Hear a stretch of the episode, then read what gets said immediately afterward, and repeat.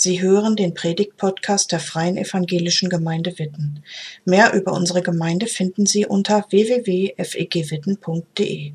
Fragen wir heute am dritten Adventssonntag und ich lese uns dazu einen Predigtext, der vorgeschlagen ist für den dritten Advent aus Lukas 1, die Verse 67 bis 79. Das ist der Lobgesang von Zacharias. Da wurde Zacharias, der Vater von Johannes, vom Heiligen Geist erfüllt. Er begann wie ein Prophet zu reden.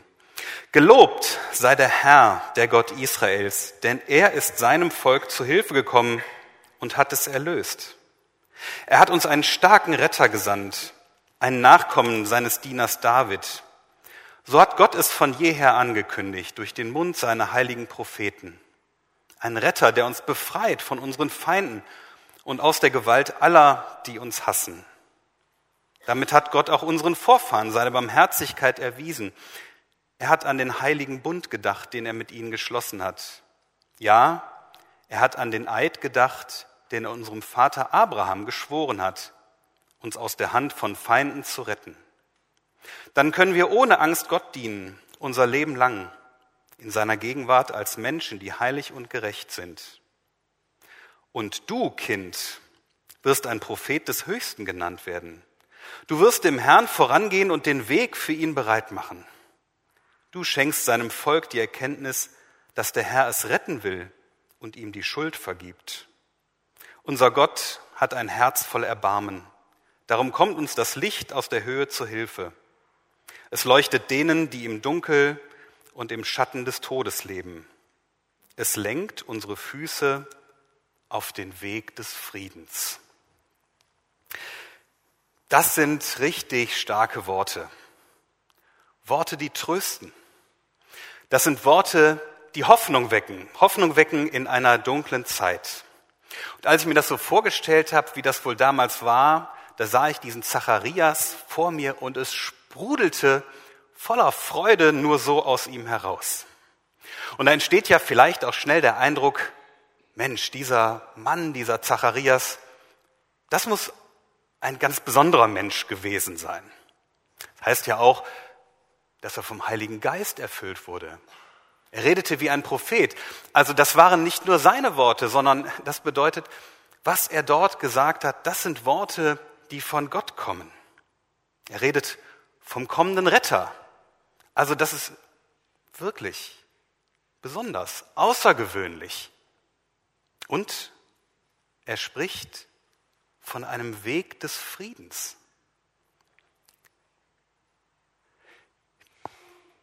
Vielleicht denkst du ja gerade, ach, so einer wie der Zacharias, das wäre ich auch gern. Gott hat ihn gebraucht, den Zacharias.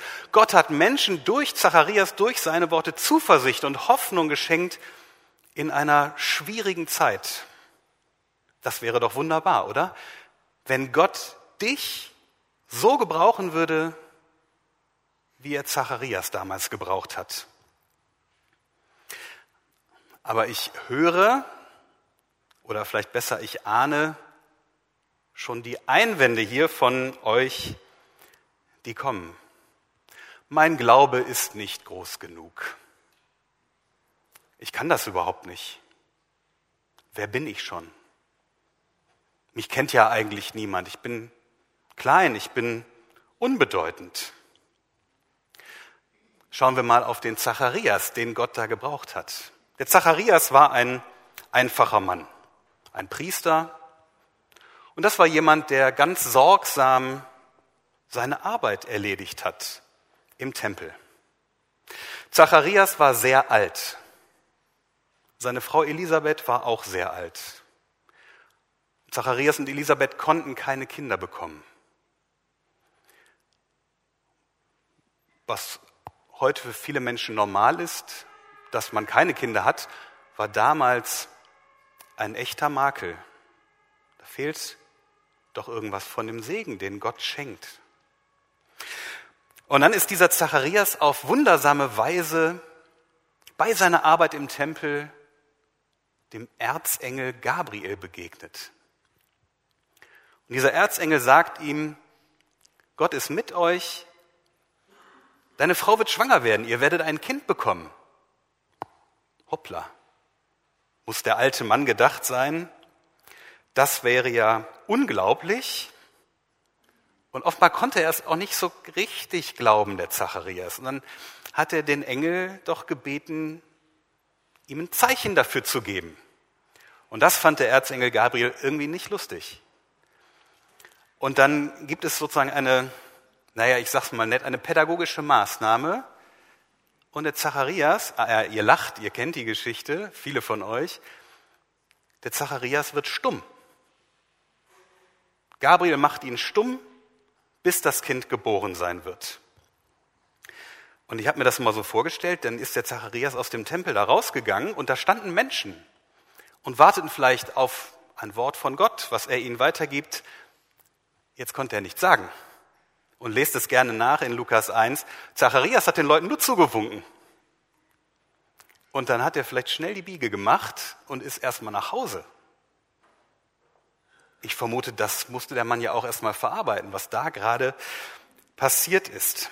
Kurz nach der Geburt von Johannes, der später Johannes der Täufer wird, kurz nach der Geburt dieses Kindes bekommt Zacharias seine Stimme wieder und das, was als erstes aus seinem Mund herauskommt, das ist der Lobgesang, den wir eben hier gehört haben, gelesen haben. Also halten wir das nochmal fest. Zacharias war sehr alt, keine sehr besondere Person. Zacharias zweifelte und Gott gebrauchte ihn.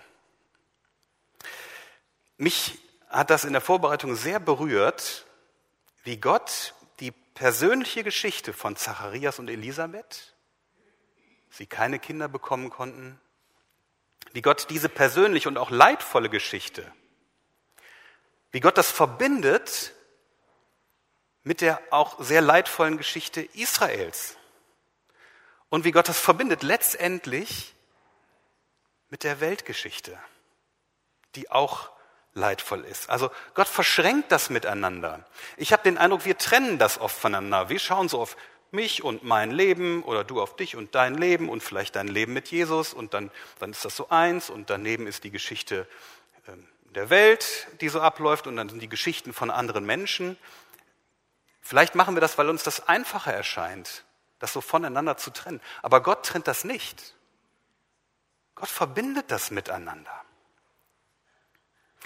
Zacharias spricht davon, dass Gott in den Lauf der Geschichte eingreift, dass er endlich das tut, was er schon ganz lange versprochen hat. Also Gott greift ein, nachdem sein Volk Israel lange Zeit gelitten hat, darunter, dass sie gehasst wurden, dass sie unterdrückt wurden.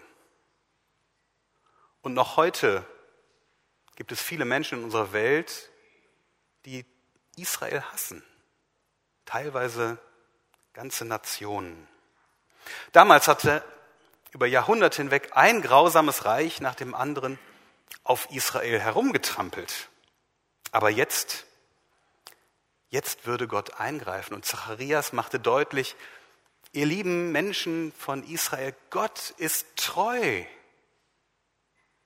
Gott steht zu seinem Bund, den er vor ganz langer Zeit mit euch geschlossen hat. Gott steht dazu. Und Zacharias greift dazu tief in die Geschichte hinein und er redet von Abraham und von David und von den heiligen Propheten. Der Bund, den Israel und Gott mit Israel geschlossen hat, er hat Bestand. Das machte Zacharias auch durch den Lobgesang deutlich. Und das muss damals für die Menschen zuerst mal nach einer ja, nach so einer Art politischen Befreiung geklungen haben. Das ist ja auch das, was die Menschen erwarteten, auch später von Jesus. Befrei uns von den Römern, von dieser Fremdherrschaft, unter der wir leiden. Das wollen wir nicht. Also da ist einerseits diese politische Befreiung, die anklingt, aber es klingt eben auch noch in diesem Lied eine ganz andere Art von Befreiung an, von Rettung. Da wird Gottes Gnade angesprochen. Gottes Erbarmen kommt zur Sprache. Da geht es um die Vergebung der Sünden und die Errettung vom ewigen Tod. Also es geht um ein viel, ich könnte vielleicht sagen, ein tieferes Verständnis von Erlösung. Es ist nicht nur was Oberflächliches, was man sehen kann, oder vielleicht sagen wir auch ein, ein weites, ein weites Verständnis von Erlösung. Und es geht auch nicht nur um Israel, um Gottes Volk. Um die geht es zuerst, aber am Ende des Liedes kommen eben auch alle anderen Menschen, alle anderen Völker, die ganze Welt kommt in den Blick. Und so bereitet der Evangelist Lukas, der ja das Lukas-Evangelium zusammengestellt hat, der uns am Anfang, ganz am Anfang sagt, ich habe das alles mal mir angeschaut, genau, und habe das dann hier mal so geordnet. Also Lukas bereitet ganz am Anfang seines Evangeliums, die Menschen, die das Lukas-Evangelium lesen oder heute hier davon hören, bereitet die Menschen, die das lesen, darauf vor, dass es um mehr geht als nur eine innerweltliche Erlösung, etwas, das nur mich betrifft oder eine politische Befreiung. Wenn Gott seine Verheißungen erfüllt, die er gegeben hat, dann geht es um viel mehr. Das ist ein ganz, ganz großes Ding. Gott selbst stößt die Tür auf zu einer neuen Welt, in der die Sünde keinen Platz mehr hat, in der der Tod besiegt werden wird. Und das deutet dieser Lobgesang von Zacharias an und davon redet dann das ganze Lukasevangelium. Schauen wir nochmal auf zwei Verse ganz besonders, die Verse 78 und 79. Unser Gott hat ein Herz voll Erbarmen. Darum kommt uns das Licht aus der Höhe zu Hilfe. Es leuchtet denen, die im Dunkel und im Schatten des Todes leben, es lenkt unsere Füße auf den Weg des Friedens. Das Licht aus der Höhe, das Licht aus dem Himmel, das ist Jesus Christus. Das ist Jesus, der aus Dunkelheit und Tod rettet. Aber mehr noch, das hat mich aufmerken lassen, der letzte Satz. Das Licht, es lenkt unsere Füße auf den Weg des Friedens. Wir fragen ja, wo bist du? Gott des Friedens. Wo bist du?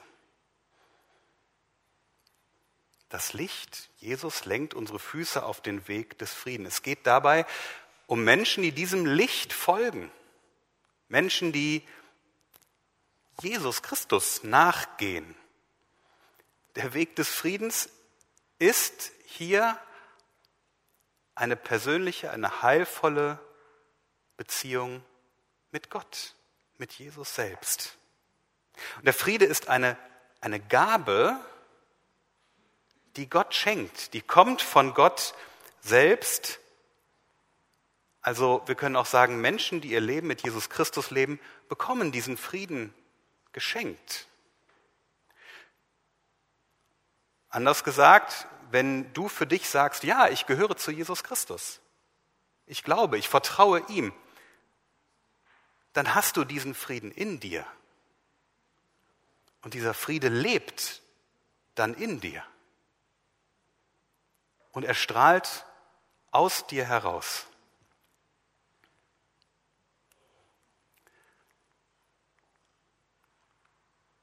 Wo bist du? Gott des Friedens. Ich sag's nochmal. Gottes Friede lebt auch in dir wenn du Jesus Christus vertraust. Gottes Friede ist hier in dir, wenn du Jesus Christus vertraust. Und keine Sorge, das heißt jetzt nicht, dass du dafür zuständig bist, mit diesem Frieden, politischen Frieden in unserer Welt zu schaffen. Das meine ich nicht. Ich äh, möchte euch gerne entlasten beim leidvollen Blick in unsere Welt den viele von uns ja haben. Ich finde es gleichzeitig wichtig, dass wir uns vor dem Leid, was wir sehen, nicht verschließen, dass wir uns da nicht kühl abwenden, sondern dass wir uns schon auch davon berühren lassen, von Leid und von Schmerz und von Trauer. Aber gleichzeitig gilt, du musst nicht die Welt retten. Du bist nicht das Licht. Hört das als Entlastung. Du bist nicht Jesus Christus. Aber du kannst auf das Licht hinweisen, so wie Zacharias das getan hat, so wie sein Sohn Johannes, der Johannes der Täufer wird, das gemacht hat. Und deswegen ermutige ich dich, ermutige euch, dass ihr in dieser Adventszeit auf Jesus Christus hinweist. Wo sich das ergibt. Wo sich das ergibt, da weise doch hin auf die Hoffnung, die Jesus dir schenkt. Zum Beispiel, indem du das jemandem erzählst, wo sich das ergibt, wie du das für dich erlebst, dass Jesus deine Hoffnung ist. Freilich macht es Sinn, sich vielleicht vorher mal Gedanken gemacht zu haben, was heißt das eigentlich für mich, dass Jesus meine Hoffnung ist. Vielleicht hast du Lust, dich heute Nachmittag bei einer Tasse Tee mal hinzusetzen an den Adventskranz und das mal für dich zu durchdenken. Was heißt das eigentlich, dass Jesus meine Hoffnung ist? Was bedeutet das? Wo mache ich das in meinem Leben fest? Und vielleicht ergibt sich eine Gelegenheit, dass du das jemandem erzählen kannst. Ich habe in dieser Woche angefangen, auf meinen Spaziergängen dafür zu beten, dass Jesus mir Gelegenheiten schenkt, von ihm zu sprechen. Ich bin ja viel mit Menschen aus Gemeinde unterwegs und äh, gar nicht so oft mit Menschen, die Jesus nicht kennen.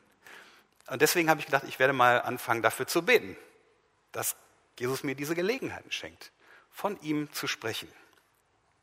Euch geht es aber vielleicht auch so, dass ihr mit Menschen unterwegs seid, die voll Sorgen sind, denen es gerade schlecht geht. Dabei ist jetzt erstmal egal, ob hier in der Gemeinde oder auch außerhalb. Wie wäre es denn, wenn du, wenn dir jemand von seinen Sorgen erzählt, anbietest, darf ich für dich beten?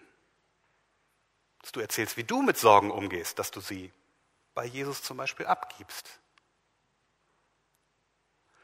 Und dann wäre es doch vielleicht eine Gelegenheit, mal zu sagen, darf ich zu Hause für dich beten? Und wenn ihr ganz mutig seid, dann könnt ihr sagen, kann ich jetzt sofort hier für dich beten?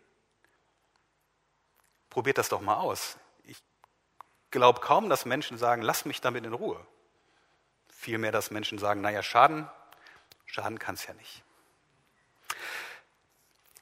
Vielleicht ergibt sich die Gelegenheit, wir haben draußen am Ausgang noch Lebenslust Spezial, so eine Weihnachtsausgabe aus dem Bundesverlag, ähm, etwas Hochwertiges, ein hochwertiges kleines Magazin über Weihnachten. Vielleicht ergibt sich die Gelegenheit, dass du das weitergeben kannst und so auf Jesus hinweisen kannst. Stell dir mal vor, das wäre doch was, oder? Wenn Gott deine ganz persönliche Geschichte mit der Geschichte von anderen Menschen verbinden würde. Wenn es nicht nur um dich und Jesus geht, sondern um ein viel größeres Ganzes, was wir überhaupt nicht übersehen können, nicht abschätzen können. Stell dir das mal vor.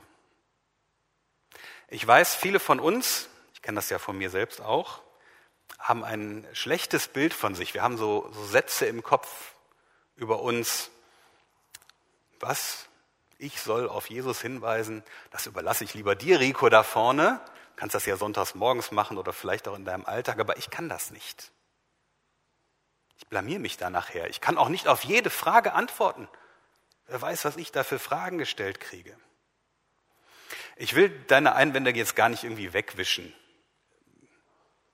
Unsere solche, solche Einwände haben ja oft eine lange Geschichte, gehen schon lange mit uns. Ich möchte heute Morgen darauf aufmerksam machen, dass nicht entscheidend ist, was für ein Bild du von dir hast, sondern entscheidender ist, welches Bild Gott von dir hat, wie er dich sieht und was er durch dich tun will.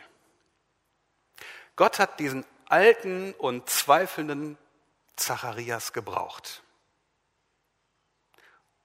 Und ich bin überzeugt davon, genauso kann und will Gott auch dich gebrauchen. Mit seinem Frieden, der in dir auch lebt.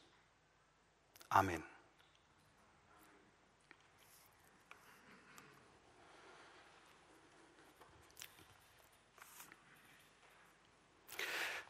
Wir feiern auch heute das Abendmahl, kurz vor Weihnachten,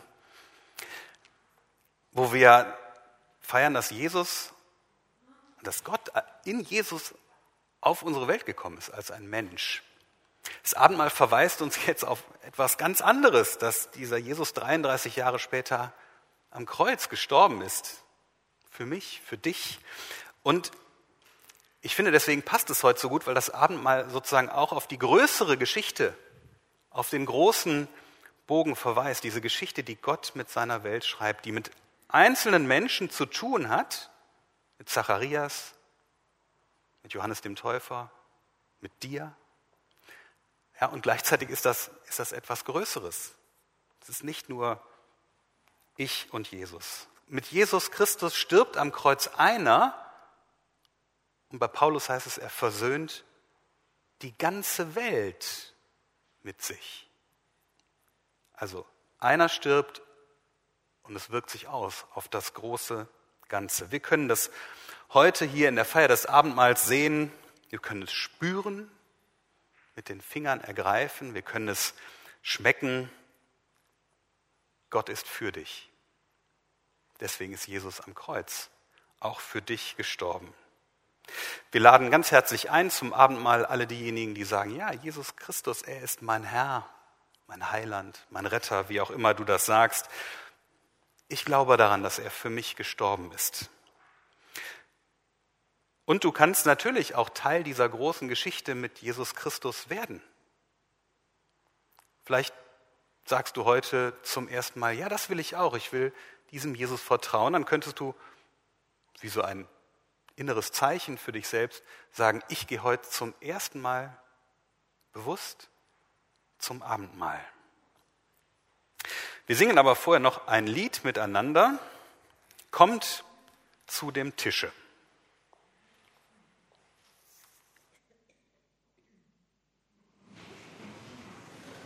Danke fürs Zuhören. Sie wünschen sich jemanden, der ein offenes Herz und Ohr für Sie hat? Wir haben ein Team von Seelsorgern, das sich freut, für Sie da zu sein und vermitteln Ihnen gerne einen Kontakt. Anruf genügt unter Witten 93726.